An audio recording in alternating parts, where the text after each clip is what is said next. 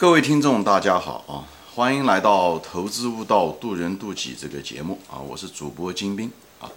今天呢，我们就继续谈这个人类进化心理这个行为学中的一个呃关于大脑啊。其实我们的人类啊，大脑是一个看上去很复杂啊，也确实很复杂，但是我们却利用它的很少。我们大多数把它用的是做一个比较器，就比较。相对比较的一个比较器，啊，呃，也就是我们的大脑中其实对逻辑的思考非常非常少，而这在人类生活中其实是最需要的。但我们大脑中大部分最活跃的，呃，用的最多的是比较，啊，也这跟我们进化有关系。比较是什么意思呢？比方说，我们对呃，这个东西长和短啊，啊，两个东西啊，长短比较敏感，高低啊，对不对？宽窄啊，都是相对而言啊，我是讲相对比较，这个东西很敏感。比方大小，这个东西比较大，那个比较小啊，呃，多和少啊，等等，这些是基本的。当然，这个东西非常需要，因为这是我们生存的一个最基本的手段，对这些判断，对不对？这非常重要。呃，比方讲当年的时候，对不对？很多都是因为竞争的原因，对吧？呃，比方是说速度的快慢啊，对不对？相对的快慢，那这是非常是非常重要，对吧？呃，比方说一个猎物，大家都在追那个猎物的时候，对不对？那么谁多跑，谁跑在最前面，哪怕是只是多跑比人家快一步，那么那个兔子很可能就是他拿到了，对不对？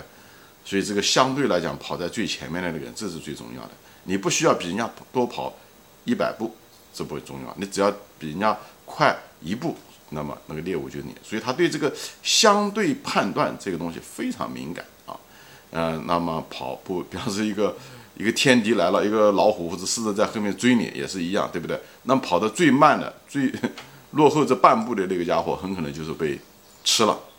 所以大家对这个相对速度、相对比较是非常非常敏感，而那种基因中对相对那种不够敏感的，那很可能他就慢慢的在竞争中，他慢慢的就消失了啊，慢慢的就被消失了。所以我们是这些。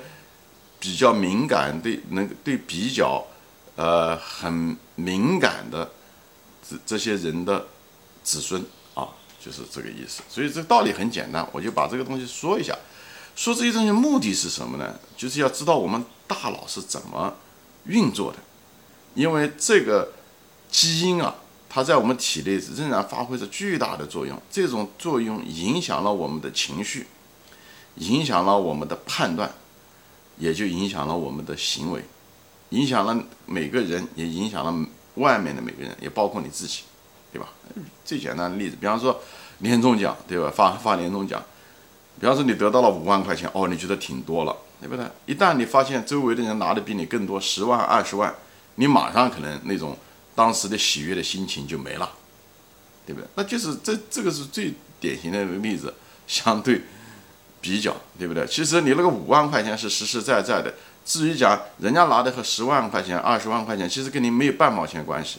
但是因为我们这个人的头脑中有一种自动的相对比较的情绪啊，这种程序在那个地方，这个程序马上运作了以后，就会给我们一个情绪的一个结果，最后会影响我们的判断，对，马上就不高兴。所以这个就是。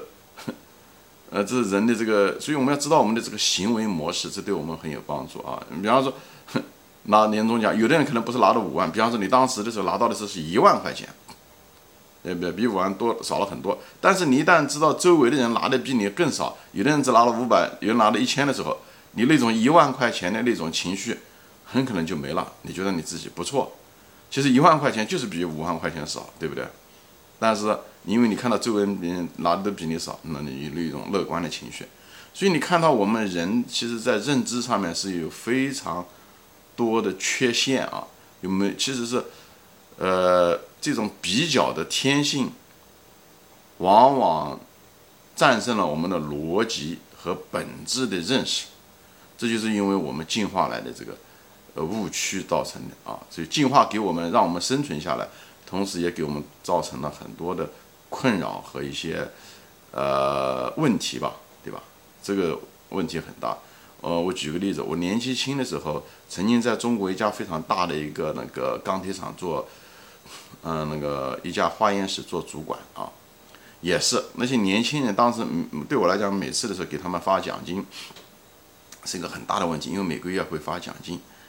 嗯，每个人那个时候那些年轻人都是二三十岁的年轻人，以后那些工人为了几块钱的奖金打破了头，争吵，OK，关系最后弄得很僵，毁坏了友谊这些东西。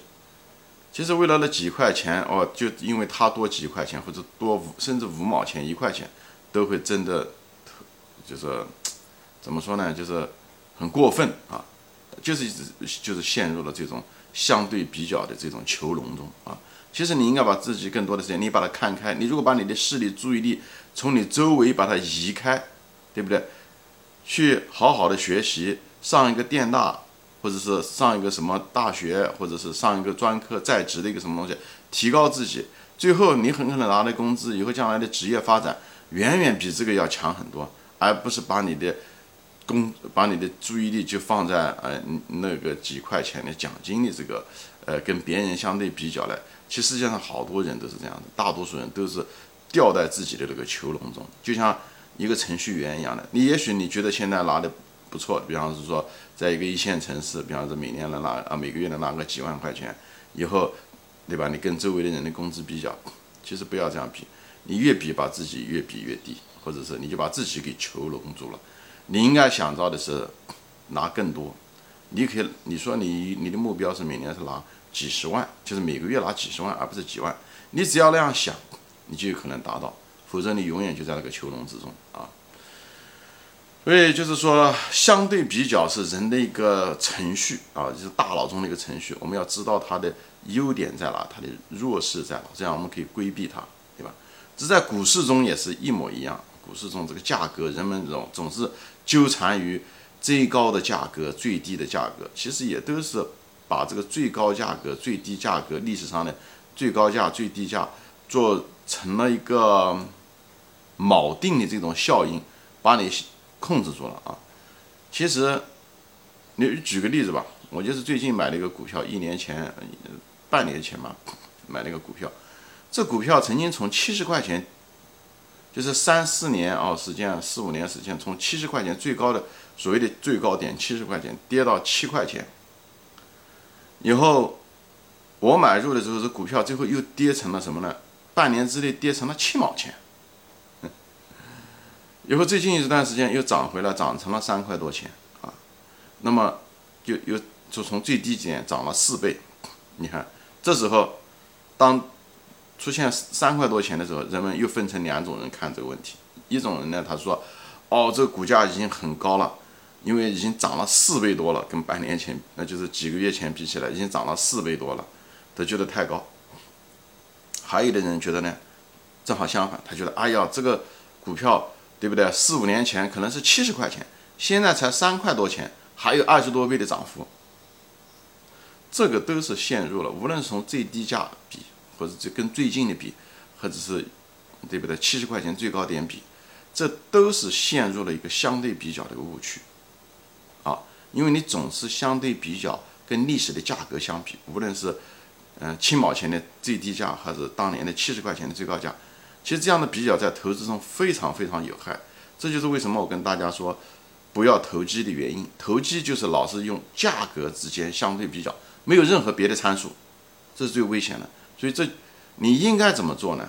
你应该做一种绝对比较，就是相对绝对比较吧。这样讲也比较拗口，就是想你要对这个公司，这股票背后的公司，它到底值多少钱？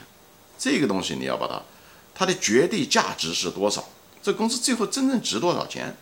不一定要精确，但是你基本上要知道它一个相对的，不是就是一个模糊的绝对价值吧？你要清楚。